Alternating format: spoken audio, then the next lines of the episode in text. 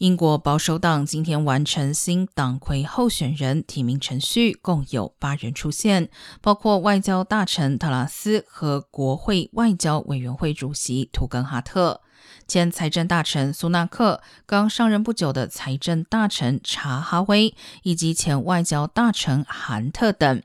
第一轮投票预计十三号登场，保守党议员将进行一轮又一轮的投票，每一轮得票数最少的候选人将被淘汰，直到最后剩下两位候选人，再交由全体党员投票选出党魁。目前预估，目前预估最后两位候选人将在二十一号之前出现。